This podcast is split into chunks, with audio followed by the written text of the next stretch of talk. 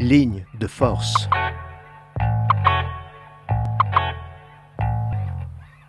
Bonsoir, vous êtes sur Radio Campus Clermont 93.3, il est 18h, nous sommes jeudi et c'est Ligne de Force, une émission de lecture présentée à Tire-d'Aile ce soir par Hector Laura avec Mayol à la technique.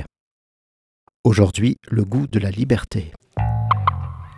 Une fois n'est pas coutume, c'est avec Fernando Pessoa que nous ouvrons ce soir notre petit salon de lecture sur le thème de la liberté. Toujours tiré de ce chef-d'œuvre absolu qu'est le livre de l'intranquillité, voici un extrait dans lequel il est difficile, je trouve, de ne pas se reconnaître soi-même en certains moments où la lassitude et l'aquabon se confondent en un ultime sursaut, un ultime élan de liberté.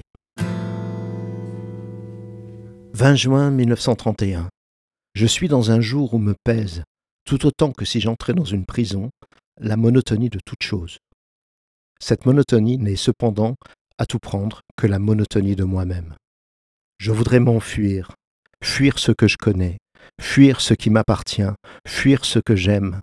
Je voudrais partir, non pas vers un impossible royaume des Indes ou quelque vaste île au sud de tout, mais vers un endroit quelconque, hameau perdu ou retraite lointaine, qui, par-dessus tout, ne soit pas cet endroit-ci. Je ne veux plus voir ces visages, ces habitudes et ces jours. Je veux me reposer, vide de cette manie organique chez moi de feindre. Je veux sentir le sommeil me venir comme vie et non comme repos. Une cabane au bord de la mer, une grotte même, au pied escarpé de quelques montagnes, peut me le donner. Malheureusement, ma volonté seule ne peut le faire. L'esclavage est la loi de cette vie, et il n'en est pas d'autre, car c'est à cette loi que l'on doit obéir, sans révolte ni refuge possible. Les uns naissent esclaves, les autres le deviennent, et à certains l'esclavage est donné. Ce lâche amour que nous avons tous pour la liberté, si nous la possédons soudain, elle nous surprendrait par sa nouveauté, et nous la repousserions aussitôt, est le signe certain du poids de notre esclavage. Moi-même, qui viens de dire que je voudrais vivre dans une cabane ou une grotte où je me verrais libéré de la monotonie de tout, c'est-à-dire de la monotonie de moi-même, oserais-je m'en aller dans cette cabane, sachant de science sûre que cette monotonie, qui est celle de mon être même, je l'emporterai partout avec moi? Moi-même qui étouffe là où je suis, et parce que je suis, où donc pourrais-je mieux respirer, puisque cette maladie provient de mes poumons et non pas des choses qui m'entourent? Moi encore, qui désire si fort le soleil pur et les libres étendues, la mer visible et l'horizon entier, qui me dit que je ne me sentirai pas déconcerté par le lit inhabituel, ou la nourriture nouvelle, ou le simple fait de n'avoir plus à descendre mes huit étages, de ne plus entrer au tabac du coin, ou de ne plus saluer au passage le coiffeur désœuvré. Tout ce qui nous entoure devient partie de nous-mêmes, s'infiltre dans les sensations mêmes de la chair et de la vie, et la bave de la grande araignée nous lie subtilement à ce qui est tout près de nous, nous berçant dans le lit léger d'une mort lente qui nous balance au vent. Tout est nous, et nous sommes tout. Mais à quoi cela sert-il, puisque tout est rien? Un ray de soleil, un nuage, dont seule l'ombre soudaine nous dit le passage, une brise qui se lève, le silence qui la suit lorsqu'elle a cessé, tel ou tel visage, des voix au loin, un rire qui monte parfois, parmi ces voix parlant entre elles, puis la nuit, où émergent, dépourvues de sens, les hiéroglyphes morcelés des étoiles. Alexis de Tocqueville, le père de la philosophie politique au XIXe siècle, qu'on cite plus souvent qu'on ne le lit, notamment pour son ouvrage de la démocratie en Amérique, est également l'auteur d'un petit livre très éclairant, L'Ancien Régime et la Révolution, paru en 1866, dans lequel il met à mal bien des préjugés républicains et dont est extrait le passage que je vous propose d'entendre maintenant en rapport avec le thème de la liberté qui nous occupe ce soir. Je me suis souvent demandé où est la source de cette passion de la liberté politique qui, dans tous les temps, a fait faire aux hommes les plus grandes choses que l'humanité ait accomplies. Dans quel sentiment elle s'enracine et se nourrit? Je vois bien que, quand les peuples sont mal conduits, ils conçoivent volontiers le désir de se gouverner eux-mêmes, mais cette sorte d'amour de l'indépendance, qui ne prend naissance que dans certains mots particuliers et passagers que le despotisme amène, n'est jamais durable. Elle passe avec l'accident qui l'avait fait naître. On semblait aimer la liberté, il se trouve qu'on ne faisait que haïr le maître. Ce que haïssent les peuples fait pour être libres, c'est le mal même de la dépendance. Je ne crois pas non plus que le véritable amour de la liberté soit jamais né dans la seule vue des biens matériels qu'elle procure, car cette vue vient souvent à s'obscurcir. Il est bien vrai qu'à la longue la liberté amène toujours à ceux qui savent la retenir l'aisance, le bien-être et souvent la richesse, mais il y a des temps où elle trouble momentanément l'usage de pareils biens. Il y en a d'autres où le despotisme seul peut en donner la jouissance passagère. Les hommes qui ne prisent que ces biens-là, en elle, ne l'ont jamais conservé longtemps. Ce qui, dans tous les temps, lui a attaché si fortement le cœur de certains hommes, ce sont ses attraits mêmes, son charme propre, indépendamment de ses bienfaits. C'est le plaisir de pouvoir parler, agir, respirer sans contrainte, sous le seul gouvernement de Dieu et des lois qui cherche dans la liberté autre chose qu'elle-même, est fait pour servir. Certains peuples la poursuivent obstinément à travers toutes sortes de périls et de misères. Ce ne sont pas les biens matériels qu'elle leur donne que ceux-ci aiment alors en elle. Ils la considèrent elle-même comme un bien si précieux et si nécessaire qu'aucun autre ne pourrait les consoler de sa perte et qu'ils se consolent de tout en la goûtant. D'autres se fatiguent d'elle au milieu de leur prospérité. Il se la laisse arracher des mains sans résistance, de peur de compromettre par un effort ce même bien qu'ils lui doivent. Que manque-t-il à cela pour rester libre? Quoi? Le goût même de l'être? Ne me demandez pas d'analyser ce goût sublime. Il faut l'éprouver. Il entre de lui-même dans les grands cœurs que Dieu a préparés pour le recevoir. Il les remplit, il les enflamme. On doit renoncer à le faire comprendre aux âmes médiocres qui ne l'ont jamais ressenti. Affaiblissement de la volonté par la servitude consentie à force de paresse, paresse qui devient une seconde nature, abrutissement généralisé par le jeu et les divertissements, sont quelques-uns des thèmes du discours de la servitude volontaire, publié en latin en 1574, puis réécrit en français en 1576 par Étienne de la Boétie. En voici un extrait où l'ami de Montaigne insiste sur le gâchis que représente une vie passée à soutenir les maîtres qui nous oppriment avec notre consentement. Pour le moment, je voudrais seulement comprendre comment il se peut que tant d'hommes, tant de bourgs, tant de villes, tant de nations supportent quelquefois un tyran seul qui n'a de puissance que celle qu'il lui donne, qui n'a pouvoir de lui nuire qu'autant qu'ils veulent bien l'endurer, et qui ne pourrait leur faire aucun mal s'il n'aimait mieux tout souffrir de lui que de le contredire. Chose vraiment étonnante, et pourtant si commune, qu'il faut plutôt en gémir que s'en ébahir, de voir un million d'hommes misérablement asservis, la tête sous le joug, non qu'ils y soient contraints par une force majeure, mais parce qu'ils sont fascinés et pour ainsi dire ensorcelés par le seul nom d'un, qu'ils ne devraient pas redouter, puisqu'il est seul, ni aimer, puisqu'il est envers eux tous inhumain et cruel. Telle est pourtant la faiblesse des hommes. Contraints à l'obéissance, obligés de temporiser, ils ne peuvent pas être toujours les plus forts. Si donc une nation, contrainte par la force des armes, est soumise au pouvoir d'un seul, comme la cité le fut à la domination des trente tyrans, il ne faut pas s'étonner qu'elle serve, mais, bien le déplorer. Ou plutôt, ne s'en étonner ni ne s'en plaindre, mais supporter le malheur avec patience et se réserver pour un avenir meilleur. Mais, ô grand Dieu, qu'est-ce donc cela? Comment appellerons-nous ce malheur? Quel est ce vice, ce vice horrible de voir un nombre infini d'hommes, non seulement obéir, mais servir, non pas être gouvernés, mais être tyrannisés, n'ayant ni bien, ni parents, ni enfants, ni leur vie même qui soit à eux? De les voir souffrir les rapines, les paillardises, les cruautés, non d'une armée, non d'un camp barbare contre lesquels chacun devrait défendre son sang et sa vie, mais d'un seul, non d'un Hercule ou d'un Samson, mais d'un homme laid, souvent le plus lâche, le plus efféminé de la nation, qui n'a jamais flairé la poudre des batailles, ni guère foulé le sable des tournois, qui n'est pas seulement inapte à commander aux hommes, mais encore à satisfaire la moindre femmelette. Nommerons-nous cela lâcheté Appellerons-nous villes et couards ces hommes soumis. Si deux, si trois, si quatre cèdent à un seul, c'est étrange, mais toutefois possible. On pourrait peut-être dire avec raison, c'est faute de cœur, c'est-à-dire de courage. Mais si cent, si mille souffrent l'oppression d'un seul, dira-t-on encore qu'ils n'osent pas s'en prendre à lui, ou qu'ils ne le veulent pas, et que ce n'est pas couardise, mais plutôt mépris ou dédain?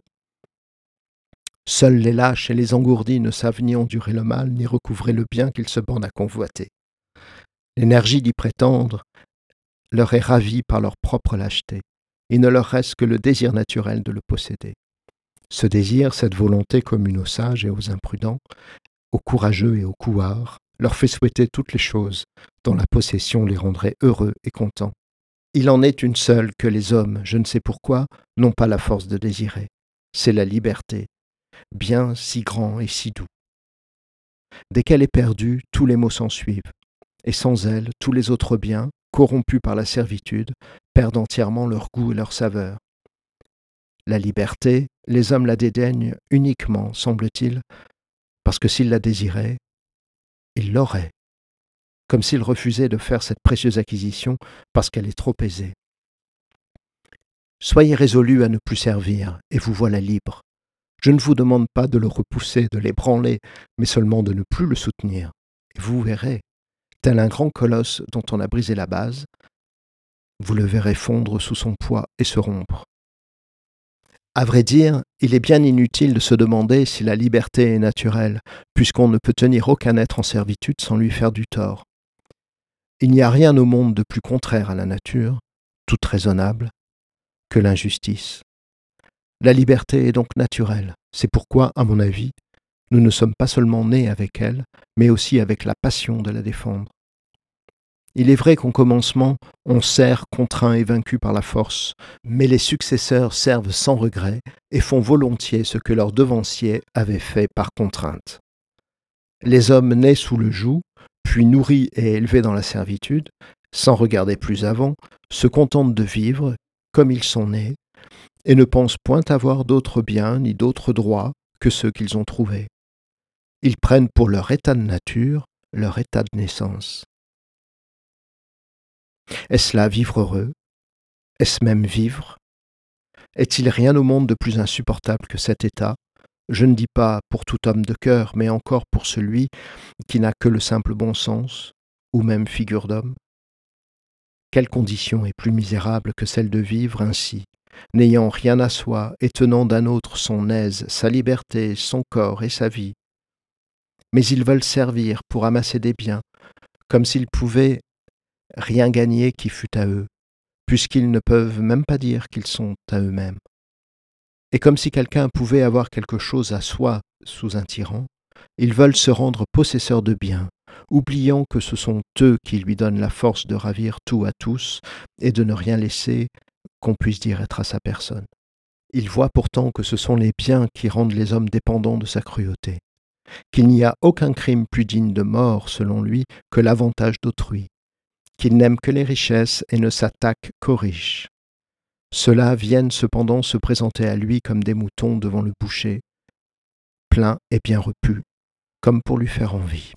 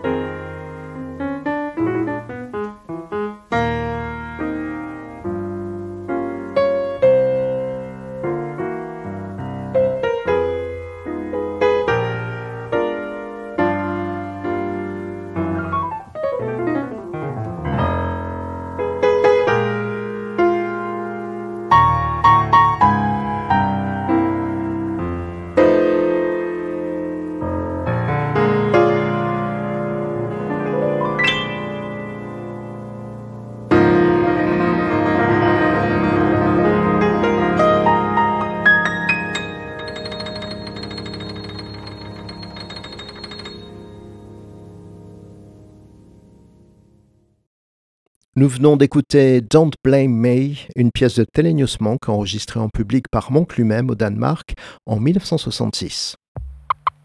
Panaï Tistrati fut un homme selon les vœux de la Boétie. Roumain de naissance, cet idéaliste obstiné, cet infatigable bourlingueur épris de liberté, devra son salut à Romain Roland, qui décela en lui un écrivain. Dès lors, c'est en français que Panaït écrira une œuvre où le vagabondage et la recherche de l'absolu s'entremêlent dans une même quête d'humanité. On lui en a beaucoup voulu dans la République des lettres d'avoir dénoncé en son temps les crimes de Staline dans Vers l'autre flamme, ouvrage qu'il publia sept ans avant la publication de Retour de l'URSS par André Gide, après avoir séjourné en URSS de 1927 à 1929. Voici un extrait d'un texte intitulé L'homme qui n'adhère à rien. Il est tiré du Pèlerin du cœur, publié chez Gallimard. Panaïtistrati y met les points sur les i dans une lettre adressée à ses détracteurs qui l'accusaient de ne pas savoir rester à sa place de conteur oriental. Eh bien oui, je le répète à la face du monde, toute organisation ne profite et ne profitera jamais qu'aux organisateurs. Tous ceux qui veulent faire de l'homme la bête d'un troupeau sont des assassins. Je suis convaincu que les révoltes des bergers ne sont que des révoltes commanditées, quoiqu'il leur arrive parfois à ces bergers de se casser le cou au beau milieu de la commandite ou de l'illusion. Et c'est pourquoi je crie sur mon grabat Vive l'homme qui n'adhère à rien, la délivrance de l'homme par le refus d'adhésion à tout. C'est du reste, là, ma foi de toujours, la révolution d'un seul par le refus d'adhésion à quoi que ce fût. On ne s'imagine pas jusqu'à quel point je fus le vrai révolté de mon siècle, l'homme qui, enfant même, devine instinctivement le crime de l'obéissance à la mentalité traditionnelle, celle de la famille, celle de la société, puis celle de l'idéal du troupeau. Ainsi j'ai refusé d'obéir à ma mère, la quittant à douze ans pour aller gagner mon pain et disposer de ma vie. J'ai refusé d'être esclave d'une seule profession en en pratiquant mal une douzaine. Puis je me suis rendu, un peu malgré moi, impropre au service. J'ai échappé à deux guerres, fuyant loin de mon troupeau national qui bêlait en cœur avec ses maîtres. J'ai refusé de fonder une famille, sans jamais imposer à une femme quelque progéniture involontaire. Je n'ai jamais voulu être le membre d'un parti ou d'une société ou d'une organisation professionnelle. Et lorsqu'on m'a fait inscrire de force, je n'ai jamais payé plus d'un mois de cotisation. Enfin, jamais une usine, un atelier ou un autre moyen de gagner ma vie, même dans les occasions les plus favorables, n'a réussi à me garder plus de trois mois. C'est une odyssée vécue, ce n'est pas de la littérature. Cela, peu d'hommes l'ont fait et cela vaut d'être compté. Là, on verra comment il était possible à un homme de n'adhérer à rien. Et comme il n'y a là rien de phénoménal, rien de surhumain, je crois que ce qui m'a été possible, à moi, sera possible à tous les esclaves de la terre. Le jour où ils en auront assez d'être des moutons. Pour conclure et en paraphrasant Jaime Samprin, le fils de Georges Semprin, dans son magnifique petit livre intitulé Dialogue sur l'achèvement des temps modernes paru aux éditions de l'Encyclopédie des nuisances.